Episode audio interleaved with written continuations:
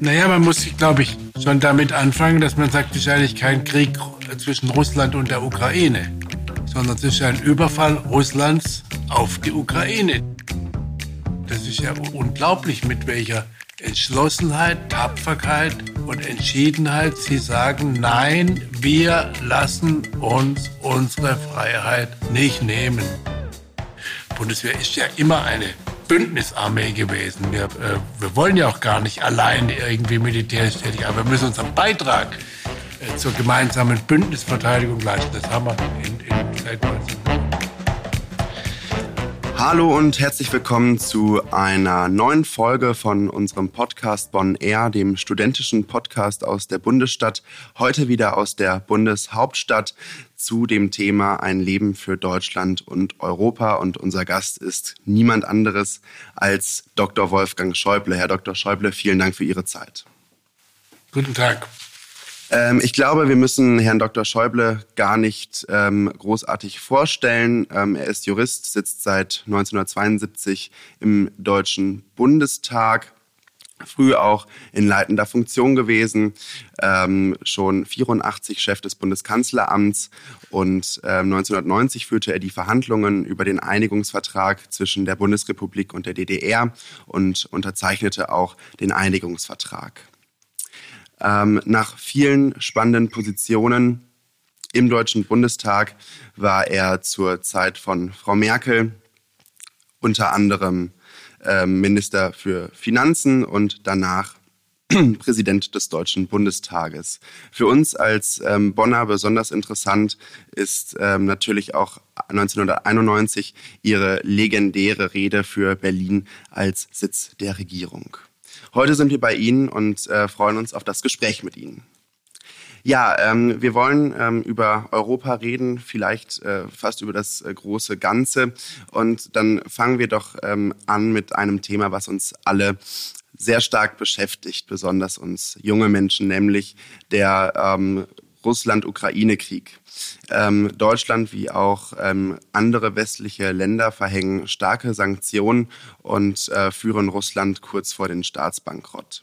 Wie bewerten Sie die Sanktionen, die Deutschland und die Europäische Union ähm, Russland verhangen hat? Naja, man muss sich, glaube ich, schon damit anfangen, dass man sagt, eigentlich kein Krieg zwischen Russland und der Ukraine, sondern es ist ein Überfall Russlands auf die Ukraine. Die Ukraine führt ja keinen Krieg gegen Russland, sondern äh, Russland hat, äh, ja, oder, oder Herr Putin, äh, der äh, Präsident Russlands, hat ja verkündet, er will eigentlich die Souveränität, die Selbstständigkeit der Ukraine beseitigen. Er respektiert sie nicht, sondern er sagt ja nein, das war immer nur ein Teil Russlands. Er redet ja auch von Klein-Russland.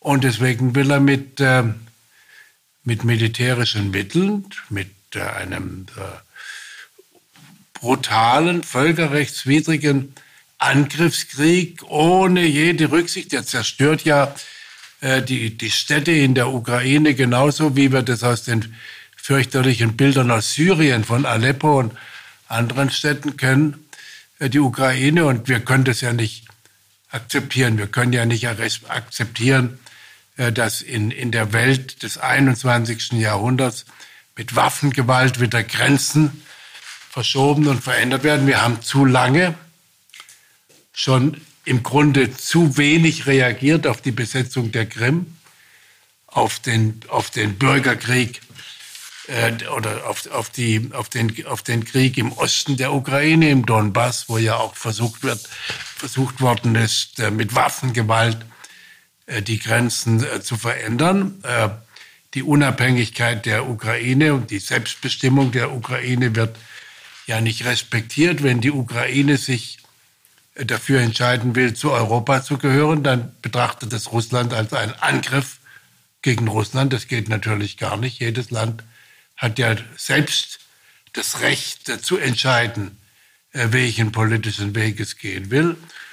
Und wenn wir das nicht respektieren wollen, denn die eigentliche Bedrohung, äh, die Russland empfindet, kommt ja nicht von der Ukraine, sondern von der Idee von Demokratie, Rechtsstaatlichkeit, Freiheit und der Würde jedes Menschen. Und diese Werte, die die Grundlage unserer Friedensordnung sind, die betrachten Diktatoren wie Herr Putin als Bedrohung. Und deswegen ist es in Wahrheit ein Krieg, ein Überfall auf die Ukraine, aber zugleich ein Krieg gegen uns, Grundlagen unserer Freiheitsordnung. Und da können wir ja nicht sagen, das interessiert uns nicht. Wenn wir aus der Geschichte etwas lernen wollen, dann sollten wir sehen, dass alle die Versuche in den 30er Jahren Hitler durch Nachgeben, durch gutes Zureden zu stoppen, am Ende nicht verhindert haben, dass die schlimmste Katastrophe in unserer Geschichte äh, dann zustande gekommen ist. Und wenn wir das nicht jetzt wieder erleben wollen, dann wird es höchste Zeit, äh, dass wir tun, was immer wir dagegen tun können. Und waren wir nicht mehr, haben wir uns gar nicht mehr vorstellen können, dass wir dann in der Lage sein müssen, uns auch zu verteidigen. Und das müssen wir jetzt wieder lernen. Wir müssen es aber jetzt schnell lernen, denn wir haben zu lange es nicht wahrhaben wollen, alle miteinander.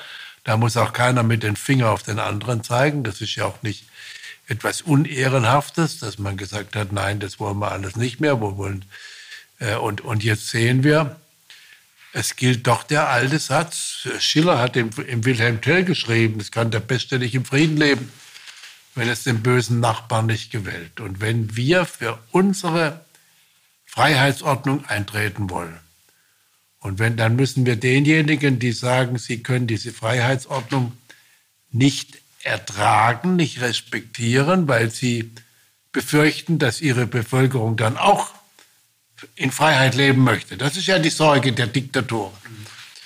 Äh, den müssen wir dann, können wir ja nicht sagen, ja nur Gott, das, wenn ihr da, wenn ihr, wenn ihr dann äh, ein Land überfallt, interessiert uns das nicht, wir können auch nichts machen, sondern es geht um unsere eigene Zukunft. Und dazu brauchen wir ein Europa, das handlungsfähig ist.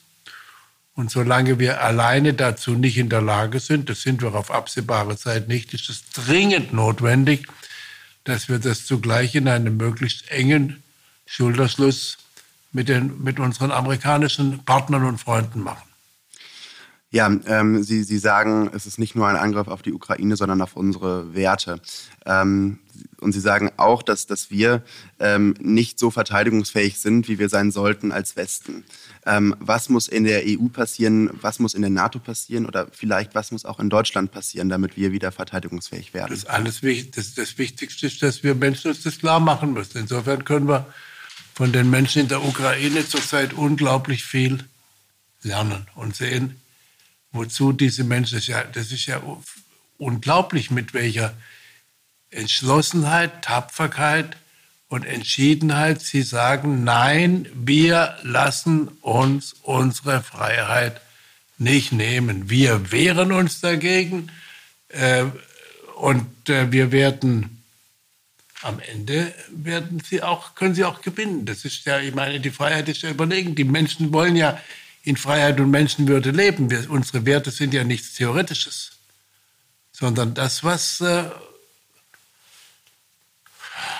in, der, in der abendländischen Geschichte, in den, Revolution, in den großen Revolutionen Ende des 18. Jahrhunderts errungen worden ist. Wir verstoßen ja selber immer dagegen. Das wissen wir ja von uns selber auch, dass wir uns daran auch nicht halten. Aber als Ziel, nämlich dass die Würde jedes Menschen zu respektieren ist, dass wir alle nicht mit Gewalt unsere eigenen Interessen durchsetzen können, dass alle Menschen frei und gleich sind und dass wir auch eine Verpflichtung gegenüber kommenden Generationen haben, Nachhaltigkeit und soziale Gerechtigkeit.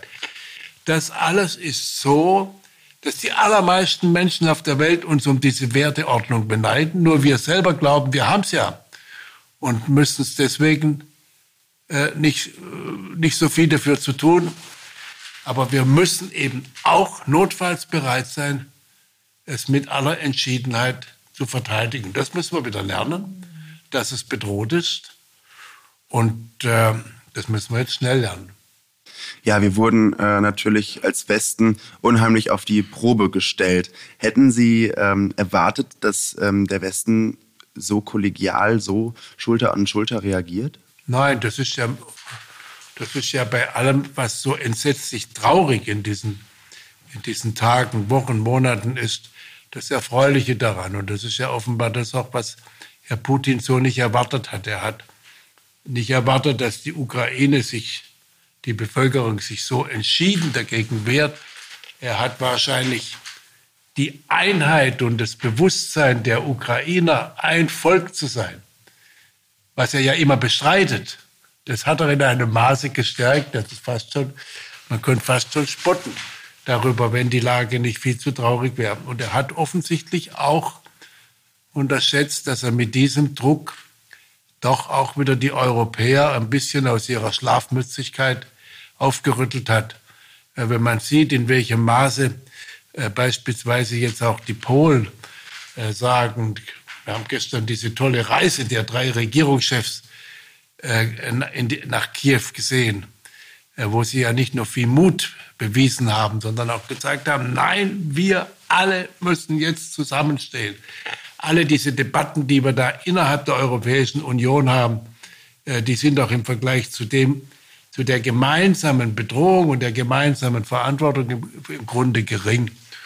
Und das hat er unterschätzt. Und deswegen, je schneller Herr Putin einsieht, dass er das Gegenteil von dem erreicht, was er eigentlich möchte, und dass wir ja eigentlich, wir wollen ja mit Russland partnerschaftlich zusammenleben. Wir, wir, wir bedrohen ja Russland nicht, ganz im Gegenteil. Äh, wir wollen enge Zusammenarbeit mit Russland, aber unter der Voraussetzung, dass Russland die Freiheit, die Souveränität aller anderen Staaten auch respektieren muss und dass er nicht mit Waffengewalt oder mit der Drohung von Waffengewalt oder mit, mit all den anderen äh, Manipulationen, mit denen man heute Bevölkerungen einschüchtert, äh, seine Interessen durchsetzen kann. Und das können wir nur, wenn wir ihn überzeugen, dass wir notfalls bereit sind, uns das jedenfalls unter keinen Umständen nehmen zu lassen.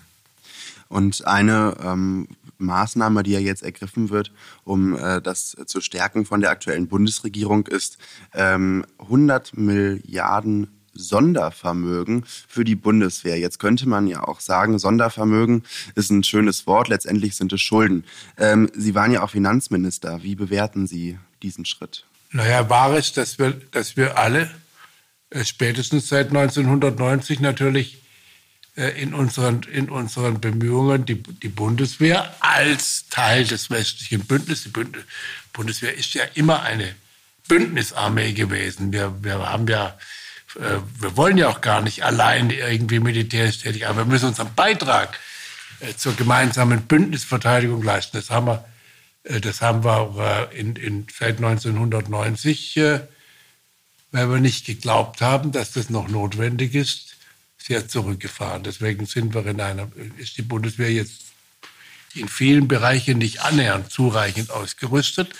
Wir waren ja auch immer diejenigen, die in der Kritik der anderen standen, dass wir noch nicht einmal den Beitrag geleistet haben, zu dem sich eigentlich alle äh, Bündnispartner verpflichtet haben. Wir haben keine besonders gute Rolle, äh, wir Deutsche in der Debatte gespielt. Denken Sie an die Debatte um die zwei Prozent. Mhm äh, Verteidigungsaufwendungen vom Bruttoinlandsprodukt, zu der man sich verpflichtet hat, wo dann aber immer wieder äh, innenpolitisch dafür keine Mehrheiten zu finden äh, gewesen sind, auch nicht in den jeweiligen Koalitionen. Das ist jetzt alles ein Stück weit anders.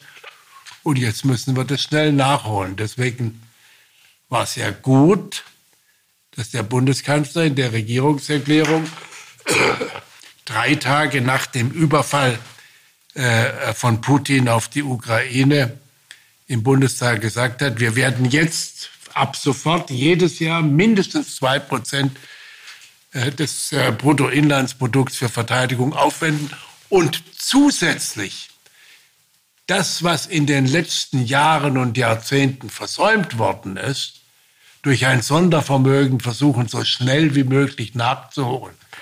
Wenn ich jetzt höre, dass es Überlegungen gibt, quasi dieses 100 Milliarden Fonds dafür zu nutzen, um die 2%-Quote zu erfüllen, dann ist das das Gegenteil von dem, äh, was Herr Scholz im Bundestag gesagt hat. Also ich habe dazu auffällig, aufmerksam zugehört, ich war auch dabei. Und äh, die 100 Milliarden gewissermaßen als eine Sonderinitiative, um das über Jahrzehnte versäumte ein Stück weit nachzuholen, ist richtig. Aber das ist nur das eine und kann das andere nicht ersetzen. Wichtig ist, dass wir jetzt eben sehen, Friede, Freiheit sind bedroht. Und wenn wir in Frieden und Freiheit leben wollen, dann müssen wir das Notwendige dafür tun, dass wir uns, falls erforderlich, auch verteidigen können. Ja, kommen wir ähm, jetzt nochmal ähm, weg von der Verteidigungspolitik zur Innenpolitik. Äh, hier in Berlin am Hauptbahnhof spielen sich seit einigen Tagen ja ähm, auch äh, furchtbare Szenen ab. Ich ähm, spreche über die Geflüchteten, die in großer Zahl aus der Ukraine auch äh, nach Deutschland kommen. Ähm, wie bewerten Sie die Reaktion der, der deutschen Bevölkerung? Haben Sie das Gefühl, dass Deutschland oder dass jeder Deutsche so solidarisch ist, wie er sein sollte?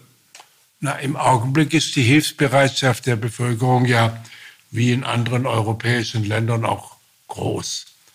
Und das zeigt ja auch, wenn man die Menschen, wenn die politischen Verantwortlichen das richtig machen, äh, dann kann man die Bevölkerung, die, Mehrzahl der Bevölkerung äh, und die, die allermeisten Menschen äh, dafür auch gewinnen. Das war übrigens 2015 ja auch so am Beginn der Flüchtlingskrise, dass die Menschen hilfsbereit sind. Aber natürlich ist es damit nicht getan. Und jetzt muss man sehen, dass man das auch entsprechend organisiert. Und da können wir übrigens schon wieder unsere polnischen Nachbarn als Vorbild nehmen. Wenn man sieht, was die Polen, und zwar sowohl staatlicherseits als auch die Bevölkerung, die ja ein, ein Vielfaches an Flüchtlingen aus der Ukraine im Augenblick haben, leisten, äh, dann sollten wir uns da ein Vorbild nehmen. Und jetzt müssen wir natürlich darauf achten, nicht nur, dass wir ein paar Tage lang äh, mit allen möglichen Kundgebungen und Demonstrationen unsere Betroffenheit zeigen und alle auch noch äh, Spenden zahlen und, und so weiter, sondern dass wir wirklich die Menschen, die jetzt in einer bitteren Not zu uns kommen, auch menschlich anständig aufnehmen. Sie, wenn sie möglicherweise lange hier bleiben werden, auch die Kinder, gut integrieren, dass wir auch darauf achten, dass da nicht alle möglichen Schurken und Verbrecher äh, mit äh, die, die, einen Teil der Flüchtlinge zum Opfer nehmen. Wir wissen, dass wir, was das sogenannte Rotlichtmilieu anbetrifft, mit zu den übelsten Ländern in Europa gehören. Übrigens nicht zuletzt gerade hier in Berlin. Und ich glaube schon, dass unser Staat auch eine Schutzpflicht für die Flüchtlinge hat. Nicht nur dafür zu sorgen, dass sie aufgenommen werden, dass sie gut integriert werden, dass die Kinder möglichst schnell in die Schulen gehen können und dass sie und, und alles Mögliche, sondern dass wir auch dafür sorgen, dass nicht irgendwelche kriminellen, organisierte Kriminalität äh, da ihr, ihr, ihr Schindluder äh, mit diesen Menschen, die ohne dies schon furchtbar äh, gequält und belastet sind, sind. Und da hat der Staat dann auch wieder seine Schutzverpflichtung.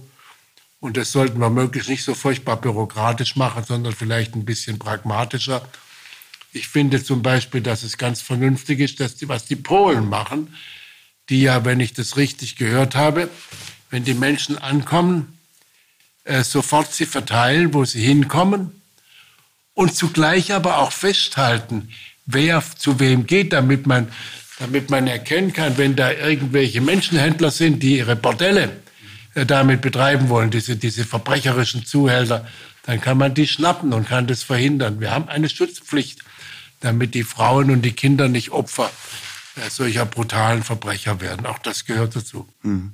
Also 2015 haben Sie ja eben schon, schon angesprochen. Ähm, da ist sicherlich nicht alles äh, perfekt gelaufen. Also Sie glauben, wir haben auf jeden Fall daraus gelernt und machen es diesmal besser und sind mehr für die Menschen ich hoffe da. Das. Ich hoffe das, aber das ist noch nicht erwiesen. Sondern das kommt ja jetzt. Jetzt müssen wir zeigen, dass wir daraus gelernt haben. Und das heißt natürlich, dass der Staat die Hilfsbereitschaft der Menschen nutzen muss, auch ermuntern muss, sie auch ansprechen muss, ihnen auch dafür Möglichkeiten bieten muss, aber zugleich auch darauf achten, dass die Menschen nicht das Gefühl haben, wir verlieren die Kontrolle. Denn die Kontrolle dürfen wir für unser Land nicht verlieren, das muss der freiheitliche Rechtsstaat leisten. Aber wir sind natürlich die Kontrolle vor allen Dingen auch denjenigen, die als Flüchtlinge bei uns Zuflucht suchen, schuldig, dass sie nicht hier hilflos Opfer von noch brutaleren Verbrechern werden. Gut, vielen Dank. Dann ähm, gibt es heute zum ersten Mal ähm, eine neue Fragenrubrik, nämlich ähm, das Thema Zuschauerfragen. Und ähm, bei uns sind einige Fragen eingegangen und ähm, Daniel Burkhardt, unser Pressereferent, wird ähm, die jetzt ins Gespräch einbringen. Ja, vielen Dank, David, für die galante Überleitung. Ich freue mich heute sehr, dass wir zum ersten Mal unseren Zuhörern selber eine Stimme in unserem Podcast geben.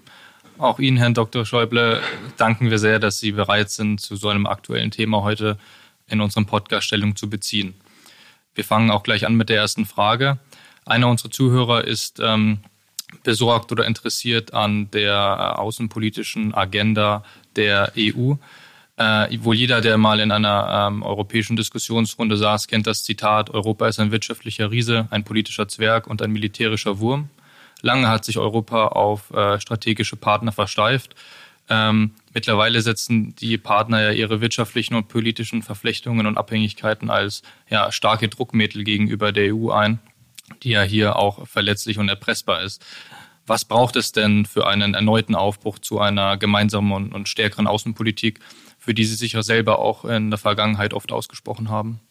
Na gut, das Wichtigste ist, dass wir zunächst einmal begreifen, äh, dass wir als Europäer nur gemeinsam in uns in dieser, in dieser enger zusammengewachsenen Welt des 21. Jahrhunderts unsere Vorstellungen von freiheitlicher Demokratie verwirklichen können. Und dazu gehört im Übrigen auch, dass die Welt so, wie sie heute ist, wir das auch nur gemeinsam mit unseren amerikanischen Verbündeten machen können. Wer also europäische Verteidigung oder Außenpolitik als Alternative zu den Vereinigten Staaten von Amerika sieht, der hat nicht begriffen, dass wir auf absehbare Zeit ohne eine enge zusammen, äh, eine enge Partnerschaft äh, mit unseren amerikanischen Verbündeten gar nicht dazu in der Lage sind. So ist die Welt heute geworden. Und die Amerikaner erwarten zu Recht natürlich einen sehr viel größeren Beitrag äh, dieser Europäer, die ja wirtschaftlich genügend Möglichkeiten haben, aber sie politisch und militärisch eben nicht nutzen. Wenn wir uns das klar machen und dann klar machen, dass natürlich Europa aus Unterschieden besteht, aber dass wir eben die, die Unterschiede im Einzelnen, die ja auch der europäische Reichtum sind, es wäre ja furchtbar, wenn alles so wäre wie in Deutschland. Italien hat so viele unheimliche Vorzüge, Liebenswürdigkeiten, wenn Sie dieser Tage im Fernsehen gesehen haben, wie da zwei Flüchtlingskinder aus der Ukraine in Neapel in einer Schule von allen Schülern begrüßt worden sind. Da bricht einem richtig das Herz auf über so viel Herzlichkeit, wenn Sie denken, was Frankreich für ein tolles Land ist. Oder wenn Sie jetzt sehen, was die Polen leisten, dann sollten wir doch sagen, toll, dass es diese Unterschiede in Europa gibt. Und wenn wir jetzt das Gemeinsame in Europa zugleich in dem, im Respekt vor den Unterschieden äh, miteinander richtig balancieren. Dann wird Europa stark und handlungsfähig. Und das muss der Weg sein, den wir gehen. Wenn wir das machen, dann sind wir deswegen überlegen, weil ja, ich sage es noch einmal, die meisten Menschen auf der Welt eben lieber so leben wollen, wie man in Europa will. Deswegen wollen ja alle, die zur Europäischen Union noch nicht dazugehören, Mitglied der Europäischen Union werden. Und Herr Putin will offenbar der Ukraine und anderen Ländern verbieten, Mitglied der Europäischen Union zu werden. Mit welchem Recht eigentlich? Ich finde, wir zwingen niemand, Mitglied der Europäischen Union werden zu wollen. Aber wir sollten alle, die einigermaßen äh, die Regeln in Europa genauso sehen wie wir, dann auch bereit sein, aufzunehmen. Wow. Ja, äh, ich denke, ich spreche jetzt auch äh, gerade für David. Äh, für, für mich persönlich war das gerade ein ziemlicher Gänsehautmoment man, man spürt wirklich, äh, wie viel Begeisterung bei ihnen entfacht wird, wenn es ums Thema Europa geht. Ich bin mir ziemlich sicher, unsere Zuhörer, die ja hier nur äh, akustisch mit dabei sind, spüren dasselbe, äh, was ich gerade gespürt habe und David mit Sicherheit auch. Vielen, vielen herzlichen Dank für dieses flammende Plädoyer für Europa. Ja, als äh, Pressereferent äh, darf ich natürlich auch nicht unerwähnt lassen, dass äh, Ihre Botschaft, so wie ich sie jetzt verstanden habe, äh, Zukunft durch Vielfalt, auch zufälligerweise unserem Motto für das äh, Bonner Vorortsamtsjahr äh, entspricht. Ja, da sind wir, denke ich mal, auf einer Linie. Äh, vielen, vielen Dank für diese äh, ja, tolle Antwort. Ich denke, unsere nächste Zuschauerfrage trifft hier auch wieder in die richtige Kerbe. Und zwar geht es um die Herausforderungen der Europäischen Union im Punkto mehr Demokratie, demokratisierende Reformen. Unsere Zuhörerin fragt sich, ob sie weiterhin zu ihrer Position stehen, den europäischen Kommissionspräsidenten direkt äh, demokratisch zu wählen. Der Hintergrund dieser Frage, in den letzten Jahren haben wir Europäer äh, in manchen Ländern, besonders im Osten der Europäischen Union, natürlich ein Erstarken von nationalen Tendenzen beobachten und spüren können. Und unsere Zuhörerin fragt sich eben, ob sie trotzdem weiter an einer ähm, ja, stärkeren Demokratisierung der Europäischen Union festhalten möchten. Ja, das hoffe ich doch dringend. Wir, wir, das ist ja so, wir sehen es ja bei uns selber. Solange es uns gut geht, sind wir ja zu Veränderungen nicht bereit. Wir brauchen immer Druck, damit wir nicht zu bequem werden. Und insofern ist das für Europa eine große Chance. Und noch einmal, wenn Sie sehen, es gab ja viele auch Überheblichkeit gegenüber den Polen in den letzten Jahren. Die haben auch dafür manchen Anlass gegeben. Das weiß ich auch. Aber das kann man immer auch anders auch ein Stück weit anders sehen. Wenn Sie jetzt sehen, wie sich die Polen, und zwar sowohl die politische Führung als auch die Bevölkerung verhalten oder die, und die anderen europäischen Länder, Tschechien, Slowakei und so weiter. Das heißt ja nicht, dass es keine Probleme gibt, die gibt es aber bei uns auch. Aber es ist eine Riesenchance und deswegen sollten wir bei aller Sorge auch zuversichtlich sein. Das ist ja unser Vorzug. Wir können, auch wenn wir vieles nicht gut genug machen. Und so ist der Mensch. Aber wir können aus, aus Krisen lernen, wir können aus Herausforderungen annehmen, wir können Irrtümer korrigieren, wir können besser werden. Und äh, das ist die europäische Chance. Ja, ich äh, finde es großartig, äh, welche Begeisterung ähm, man hört, wenn Sie über die europäische Identität sprechen, wenn Sie ähm, über unsere Unterschiede, aber auch über unsere Gemeinsamkeiten sprechen. Ähm, jetzt ist in der EU ja immer die Frage nach der Souveränität die kritische. Ähm, jeder will irgendwie Europa oder sagt es zumindest, aber ähm, Souveränität abgeben ist dann auch irgendwie ein bisschen unangenehm. Ähm, glauben Sie, dass dieser europäische Gedanke ähm, diese Zweifel besiegen wird? Na gut, ich meine, wir werden, es wird nicht so sein, dass die, dass die Menschen alle ihre nationalen Bindungen oder auch ihre regionalen Bindungen aufgeben wollen. Das brauchen sie auch nicht. Wir sind ja nicht nur Deutsche. Ich bin Badener, bin auch Baden-Württemberger und ähnliches mehr. Das ist doch alles in Ordnung. Aber es gibt Dinge, die kann man, da hilft auch der Begriff Souveränität. Das ist ja auch eher ein, ein künstlicher Begriff. Was Klima anbetrifft, Weltklima, wer ist da souverän? Wir hängen, die ganze Welt hängt da miteinander zusammen. Und insofern muss man es sehen, was Sicherheit, was unsere Werteordnung, also das Leben in Frieden und Freiheit und Rechtsstaatlichkeit anbetrifft, können wir es nur gemeinsam verwirklichen. Und da bin ich auch gar nicht, äh, gar nicht skeptisch. Ich glaube, die allermeisten Menschen sind sofort damit einverstanden, dass wir sagen, wir verteidigen uns in Europa oder in der NATO, im westlichen Bündnis gemeinsam. Und müssen das nicht national machen. Das will doch gar niemand in Deutschland. Insofern ist die Souveränitätsdebatte auch so eine eher theoretische.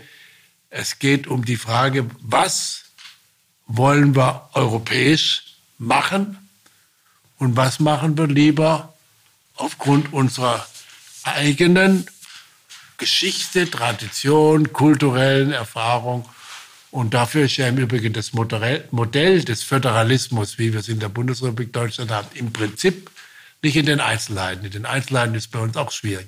Aber im Prinzip ist es ein gutes Modell. Das nennt man Subsidiarität. Und das muss man eigentlich einem katholischen Studentenverband auch nicht so genau erklären. Ganz genau. Ähm, jetzt kommen wir langsam ähm, zum Ende und ähm, ich habe noch eine Frage an Sie, ähm, die, die ein bisschen weggeht von, von diesem rein politischen, nämlich ähm, besonders für uns junge Menschen ist die aktuelle Situation unvorstellbar. Wir kennen Krieg nicht, wir kennen auch den Kalten Krieg ähm, nicht mehr. Ähm, ich glaube, dass ähm, in den jungen Menschen da ganz viel ausgelöst wird. Ähm, was wollen Sie uns ähm, mit auf den Weg geben? Also zunächst einmal ist es in der Tat wahr, nee, aber schauen Sie nicht einmal, ich kenne wirklich Krieg. Ich bin zwar noch 1942 geboren, aber ich habe überhaupt keine Erinnerung an Krieg und an schlechte Zeiten. Und deswegen haben wir, haben es so gut, wie es wahrscheinlich vor uns selten die Menschen in Deutschland oder in Europa gehabt haben. Jetzt können wir natürlich sagen, oh je, die Zukunft wird aber schwierig. Man könnte aber auch sagen, Mensch, wir haben, wir haben, es geht uns ja gut. Ich meine, keine Generation hat solche Chancen, auch in dieser Welt, bei allen Gefahren, wie die, wie die Menschen, die heute jung sind. Wenn ich, ich denke immer, ich, gut, wenn man, wenn man halt, so ist das Leben. Man muss akzeptieren, dass man älter wird, aber man möchte eigentlich gern jung sein. Wenn ich sehe, was meine Kinder oder Enkel für Möglichkeiten haben, weil ihnen die ganze Welt offen steht oder große Teile der ganzen Welt. Ja, für mich war die Welt in den 50er Jahren sehr eng, sehr klein. Ich habe sie aber auch nicht, da ich sie nicht anders gekannt habe, war ich nicht weniger glücklich, als meine Kinder oder meine Enkel heute sind. Und deswegen muss man immer sehen, wir haben tolle Möglichkeiten. Aber mit den tollen Möglichkeiten sind natürlich auch unglaubliche Herausforderungen verbunden und die muss man selber gestalten. Was man nicht darf, ist, dass man sich vor den Herausforderungen oder den Problemen von heute und den Sorgen für morgen erdrücken lassen darf. Ich sage es manchmal auf meine, eine, etwas äh, äh, saloppe, äh, alemannische Art. Wenn man Angst davor hat, sterben zu müssen, sollte man eigentlich nicht geboren werden, weil es ist notwendigerweise damit verbunden. Aber wenn ich mir aus der Angst, dass ich älter werde und dass ich irgendwann mal krank werde, dass mir es irgendwann mal nicht mehr so gut geht, wie mir es heute geht, jetzt schon die Freude nehmen lassen, dann, dann wird, ich, wird mir das, das Geschenk, was das Leben ist, das verstehe ich dann gar nicht. Und insofern sollte man einfach sagen, ja, wir haben riesige Probleme.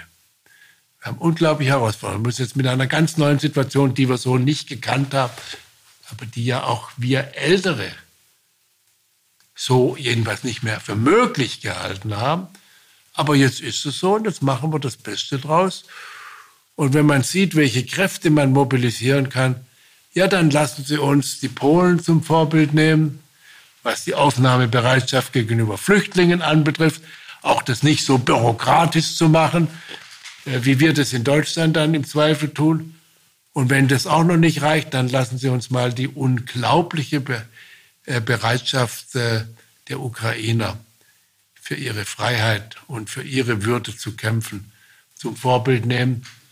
Und je entschlossener dazu wir sind, dass wir das so haben, umso weniger wird es notwendig sein, dass wir so leiden müssen, wie jetzt leider viel zu viele Menschen in der Ukraine leiden müssen. Das war Dr. Wolfgang Schäuble, eine beeindruckende Persönlichkeit und einer der prägendsten Politikern Deutschlands. Vielen Dank für Ihre Zeit, vielen Dank für Ihre Worte, die durchaus Mut machen und äh, hoffen wir gemeinsam, dass es den Menschen gut geht, hier und auch in der Ukraine. Vielen Dank.